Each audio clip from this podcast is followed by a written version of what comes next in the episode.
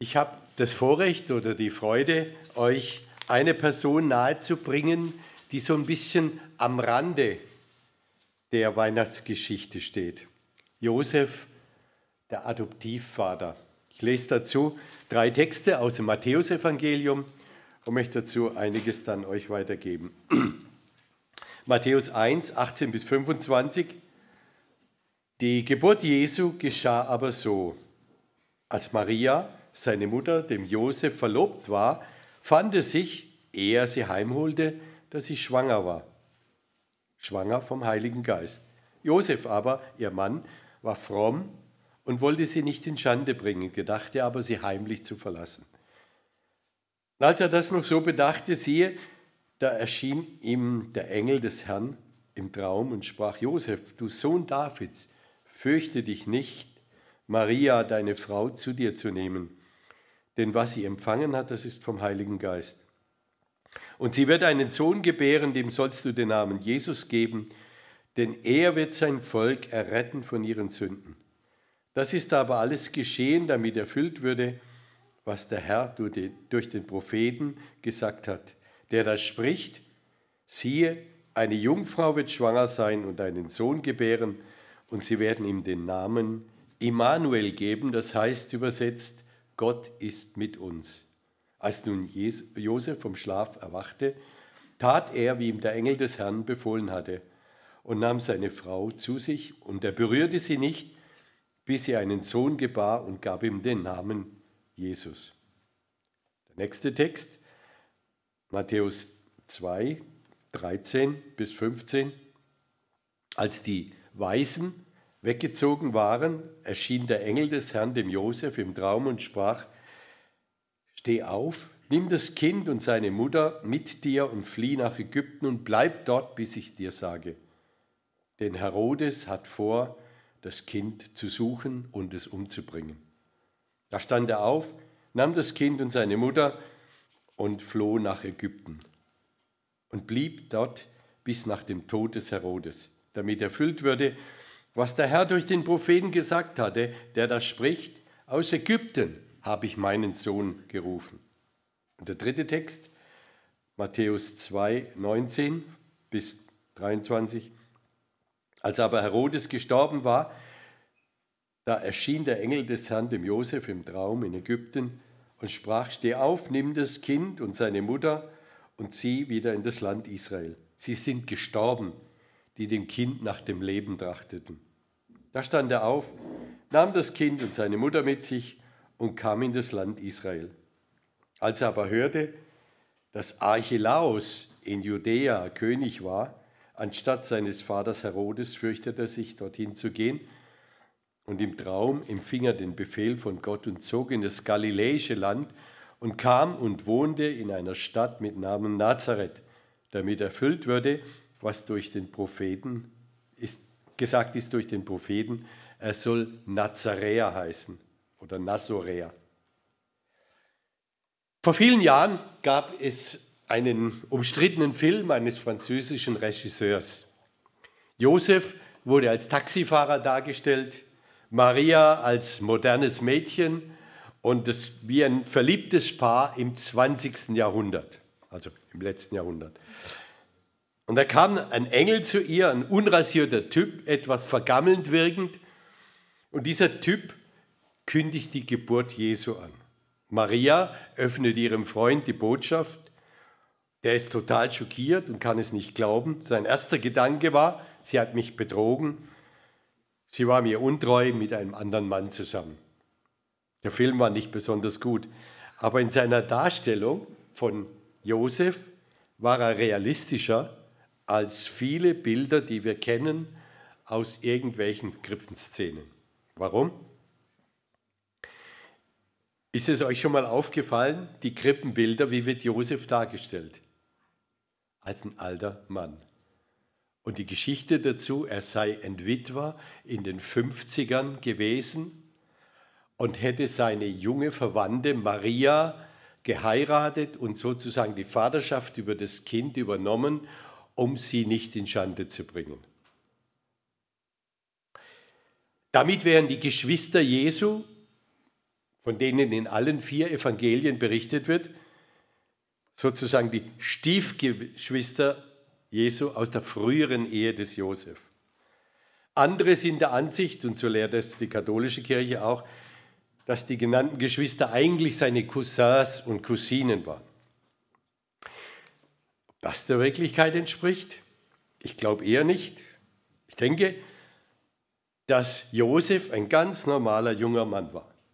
Durch schwere Arbeit, wörtlich müssen wir eigentlich übersetzen, Häuserbauer. Äh, Luther hat es mit Zimmermann übersetzt, aber in Nazareth hat man die Häuser buchstäblich in den Boden gegraben. Dort ist ein Kalkboden und das Erdgeschoss und den Keller hat man richtig ausgegraben und dann das Ganze überdacht. Also die Häuser wurden, waren schwere Grabarbeiten in Nazareth. Also ein Häuserbauer, der durch schwere Arbeit sich eine Existenz geschaffen hat. Und nun wollte heiraten, eine junge Frau lieben, mit ihr eine Familie gründen und Kinder haben. Etwas ganz Normales. Kinder, die sein bescheidenes Häuschen in Nazareth mit Leben erfüllen sollten. Josef war ein frommer Mann, heißt es. Das heißt, er achtete die Gebote Gottes hoch. Sabbat für Sabbat war in der Synagoge und lauschte der Lesung des Gesetzes. Er liebte den Gott Israels und wartete darauf, dass der Gott Israels seine Verheißungen erfüllen würde und endlich den verheißenen Messias senden würde. Er gehörte zu den vermutlich wenigen in Israel, die auf Gottes Eingreifen hofften.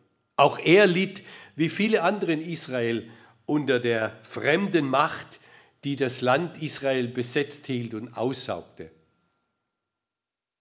Er war aber keiner von denen, die sich mit den, mit den römischen Besatzern arrangierten und dadurch reich wurden. Die gab es in Israel auch. Er gehörte auch nicht zu denen, die zum Schwert griffen und gegen die Unterdrücker kämpften.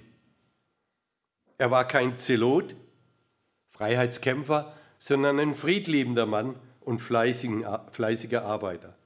Tag für Tag ging er seiner schweren körperlichen Arbeit nach las Gottes Wort, betete und hoffte auf Gott, dass er seine Verheißungen erfüllen würde. Und da war jenes Mädchen, das er gern sah.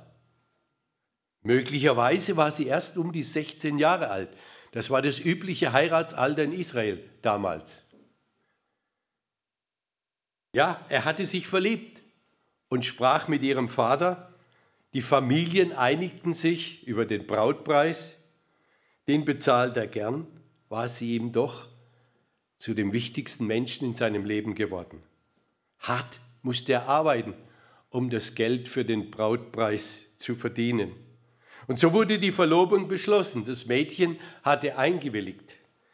Das war wichtig, denn in Israel wurde nicht über den Kopf eines Mädchens entschieden, wie wir schon aus der Geschichte von Isaak und Rebekka wissen. Nicht? Abraham hat seinen Knecht äh, in seine Heimat geschickt, um eine Frau für seinen Sohn zu werben.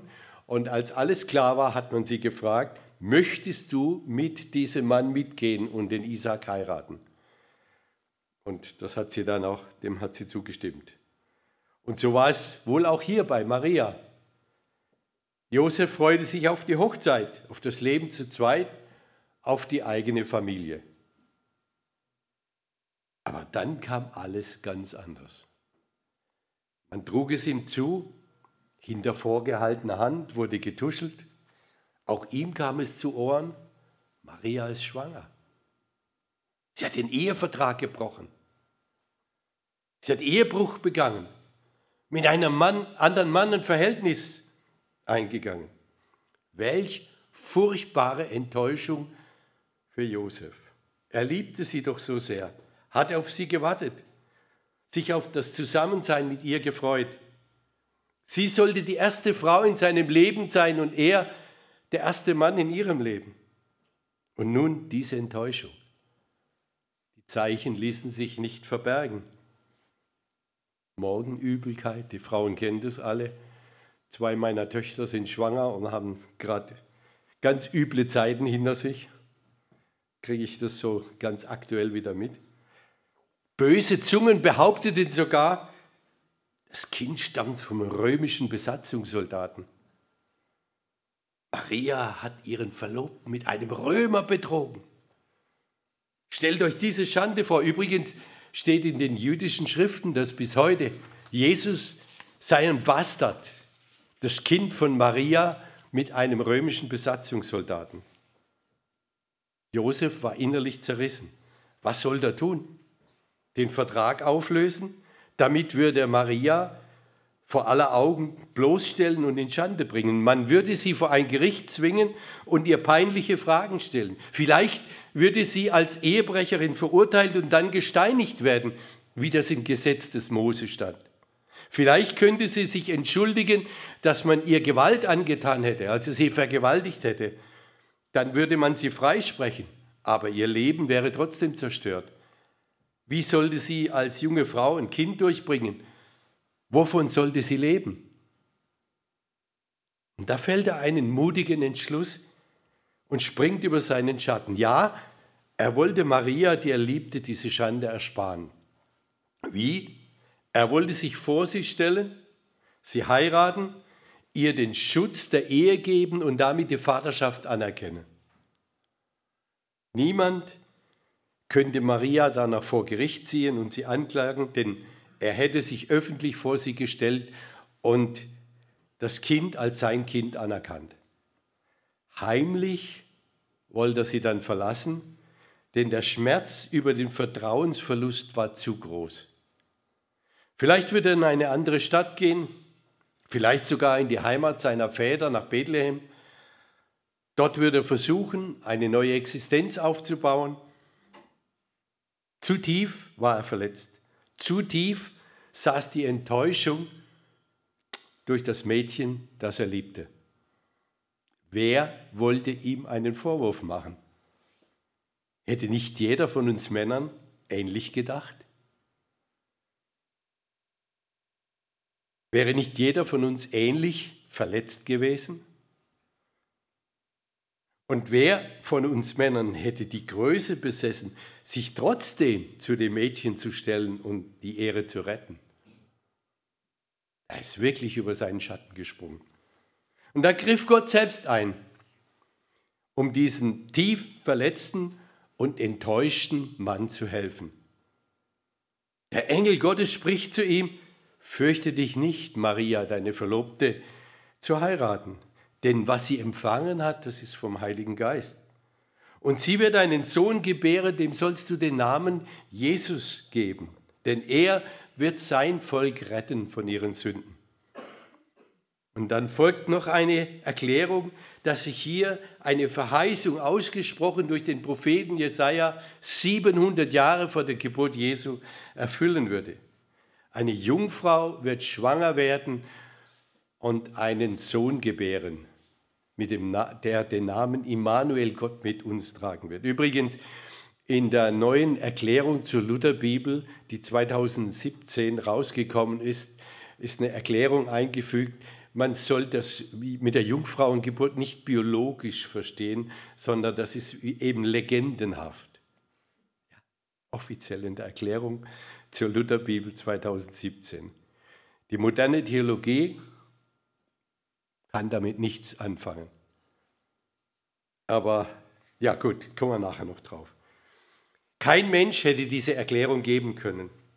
Es brauchte ein göttliches Eingreifen. Ansonsten wäre alles nur eine billige Entschuldigung gewesen.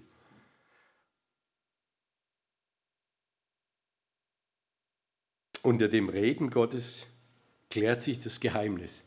Seine geliebte Maria war ihm nicht untreu. Nein, Gott hatte sie erwählt, um seinen Sohn, den verheißenen Messias, in die Welt zu bringen. Seine Maria.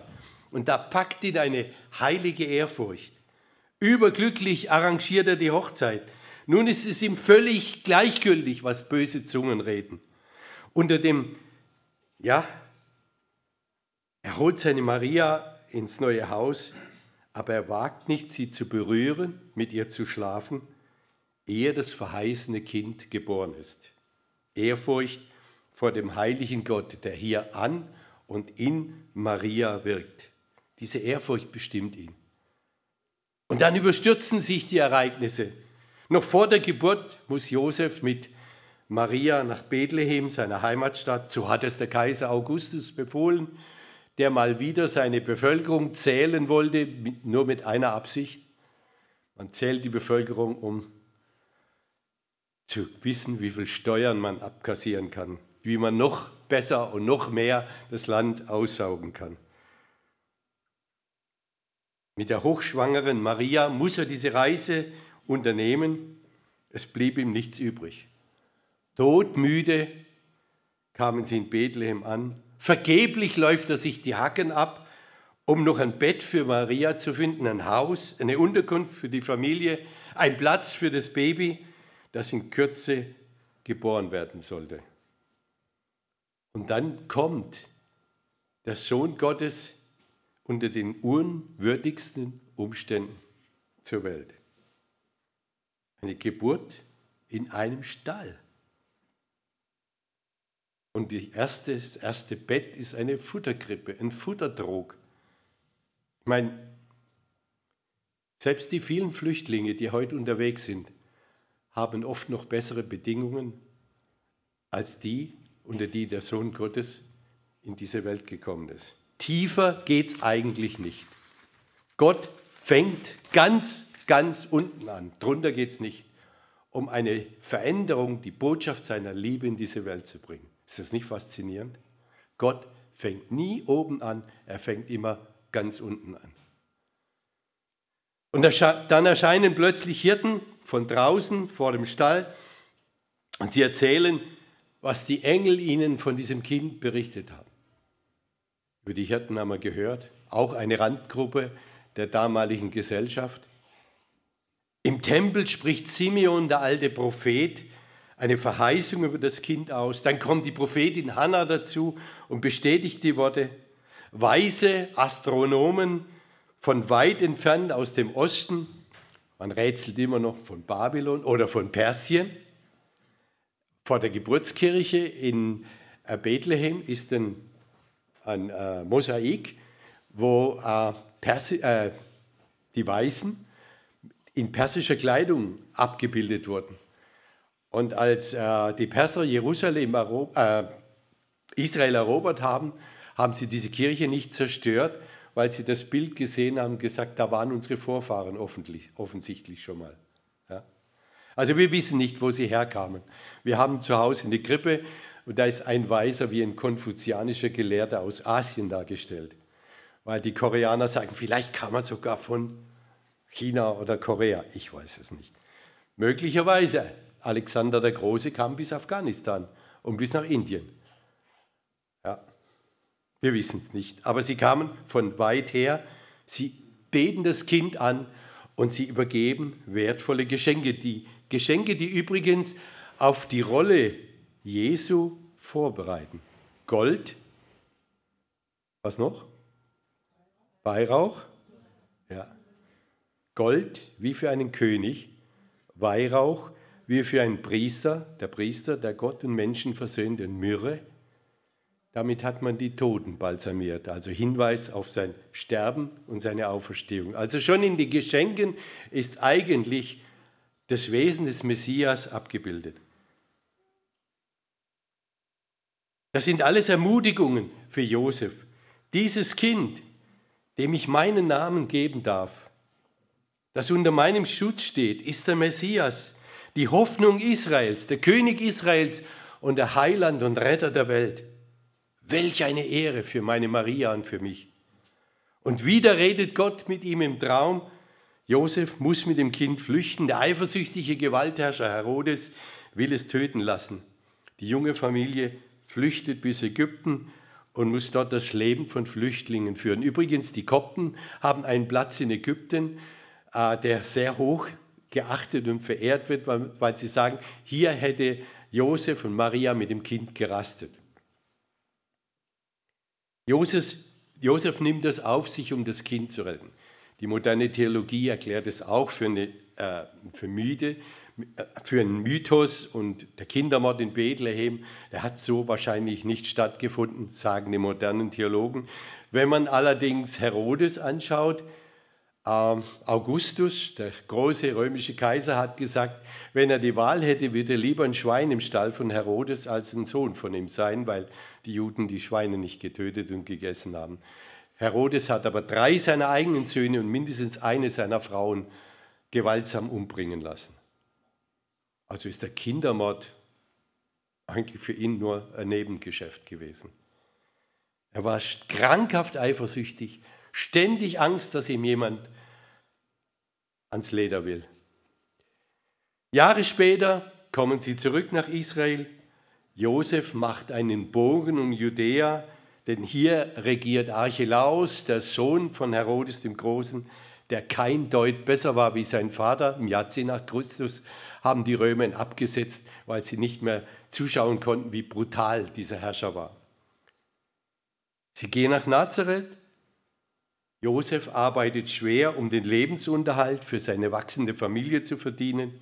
Vier Jungs und mindestens zwei Mädchen werden Josef und Maria noch geschenkt. Er lehrt seine Söhne seinen Beruf, das war damals üblich. Die Söhne haben den Beruf des Vaters gelernt, die Mädchen haben von der Mutter Haushaltsführung und alle möglichen Techniken gelernt, die man brauchte, um damals leben zu können. Jesus ja, Jesus bleibt für ihn ein Mysterium, den er nicht immer versteht. Denken wir an die Geschichte, als Jesus seine Bar Mitzvah feiert, das erste Mal im Tempel, wo er das Gesetz lesen kann mit zwölf. Und die Eltern machen sich auf den Rückweg nach Nazareth und nach einem Tag stellen sie fest, der Sohn ist nicht da. Sie rasen zurück, kann man sich vorstellen, in welcher Stimmung nach Jerusalem und suchen ihn überall und er sitzt im Tempel bei den Gelehrten und diskutiert mit denen. Und als sie entsetzt fragen, Kind, wie kannst du uns das antun? So wie wir Eltern halt reagieren. Dann sagt er, was ist das Problem? Ist doch klar, dass ich im Haus meines Vaters sein muss, oder? Finde ich faszinierend. Verstanden haben sie nicht immer, aber sie haben ihn geliebt. Und sie haben ihm ja Wesentliches beigebracht. Was hat Jesus gelernt? Er war Handwerker, wie Josef. Er hat schwer gearbeitet, bis über 30 Jahre, weil er musste dann, vermutlich ist Josef früh verstorben, denn nach dieser Geschichte mit dem Tempel hören wir nichts mehr von Jesus, musste er für den Unterhalt seiner Mutter und der jüngeren Geschwister sorgen, solange bis die in der Lage waren, selbstständig für sich zu sorgen. Ja, Josef, ein Vorbild des Vertrauens und des Gehorsams. Nicht nur Maria ist für uns ein Vorbild für Vertrauen und Gehorsam. Siehe, ich bin des Herrn Magd, mir geschehe, wie du gesagt hast. Auch Josef ist es, obwohl er manchmal so ein Schattendasein führt. Ich möchte es nochmal kurz zusammenfassen in vier Punkten. Erstens, inwiefern ist er uns Vertrauen, ein Vorbild für Vertrauen und Gehorsam? Erstens, Josef hört auf die Stimme Gottes. Er hat gelernt, die Stimme Gottes herauszuhören auf den vielen Stimmen, die auf uns einstürmen. Zweitens, Josef handelt nach Gottes Gebot unberührt vom Gerede der Leute. Was die Leute sagen, was die Leute denken, was sie in der vorgehaltenen Hand tuscheln. Er handelt nach Gottes Gebot und lässt sich nicht beirren. Drittens, Josef ist treu in der Erfüllung seiner Alltagspflichten. Er arbeitet schwer für den Unterhalt seiner Familie. Er erzieht seine Kinder zum Gehorsam und zur Ehrfurcht Gott gegenüber und seinen Geboten. Jakobus der nächstälteste Sohn, erhält später den Zunamen der Gerechte. Er hat gelernt von klein auf, ein Leben unter dem Willen Gottes zu führen. Und das kommt sicher auch durch das prägende Vorbild des Vaters. Und viertens, Josef hält zu Jesus, auch wenn er nicht immer versteht. Können wir hier nicht da etwas auch für uns lernen? bescheiden sein wie Josef, nicht zu viel aus uns machen, aber doch auf die Stimme unseres Herrn hören, nach seinen Worten handeln, treu sein im Alltag, in der Erfüllung unserer Pflichten. An Jesus festhalten, auch wenn wir ihn und sein Handeln in dieser Welt, vielleicht auch manchmal in unserer Familie oder in unserem persönlichen Leben nicht immer verstehen. Vielleicht hilft uns dieses Gebet, das schon lange mit mir geht, dass ich mal von jemand gehört habe, Herr, ich verstehe dich nicht, aber ich vertraue dir.